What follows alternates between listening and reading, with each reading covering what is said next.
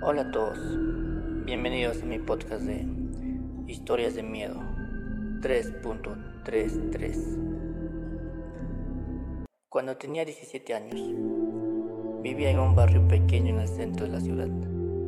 Hacíamos diferentes actividades para tener buenas relaciones entre vecinos. Mi madre. Mi madre era bien conocida como la costurera. Mi padre como el taxista. En fin, cada persona era reconocida por algo. Sin embargo, en todo lugar hay un vecino poco sociable.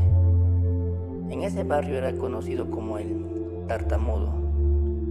La mayoría de los niños se burlaban de él por su problema para hablar. Aparte era muy descuidado con su apariencia física. Siempre usaba una gabardina que parecía estar llena de mugre, unas botas negras y un sombrero. Las señoras chismosas se mantenían hablando en el mercado sobre él. Decían que era un chiflado quien nunca se le había conocido familia. Su casa tenía un aspecto colonial, quizás era la más antigua del sector. Al pasar cerca sentía un escalofrío de pies a cabeza. Miraba rápidamente hacia los ventanales y podía ver a alguien observándome. No distinguía quién era. Parecía una sombra, el mes de diciembre había llegado. Yo era la encargada en recoger fondos para adornar las calles. Quienes no tenían dinero podían aportar cualquier cosa que tuvieran en sus casas, ya fueran luces o árboles, árboles navideños viejos.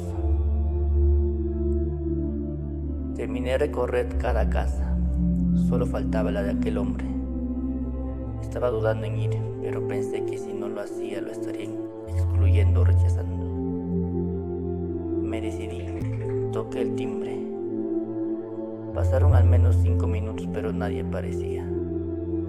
Cuando ya estaba a punto de marcharme, la puerta se empezó a abrir lentamente. De fondo oí una voz que dijo, pasa ya. Quería salir corriendo, pero me contuve y entré. Quedé impresionada por cómo era aquella casa por dentro. Había muchas veladoras en cada rincón y en la pared retratos hechos a vinilo de mujeres desnudas. Esas pinturas eran las más hermosas que han visto mis ojos. Frente a mí estaba él. Le conté las razones de mi visita. Él soltó una pequeña risa y tartamudeando dijo, no quisiera que te marcharas sin permitirme pintar tu bello rostro. Estaba un poco confundida con su propuesta. Entonces le dije tener prisa. Él se aventó hacia mí, me agarró del brazo con mucha fuerza y me dijo, hoy serás mi modelo. Debes sentirte afortunada. No cualquiera tiene la dicha de serlo. Sentí cómo me temblaban las piernas. Estaba empezando a sudar. No quería demostrar temor, entonces acepté. Él me indicó sentarme en una silla de madera, con una posición mirando al techo.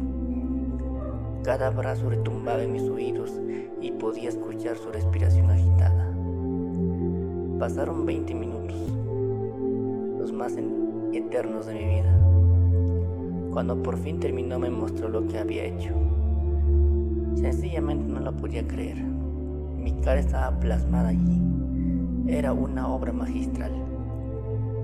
Le pedí conservar el retrato.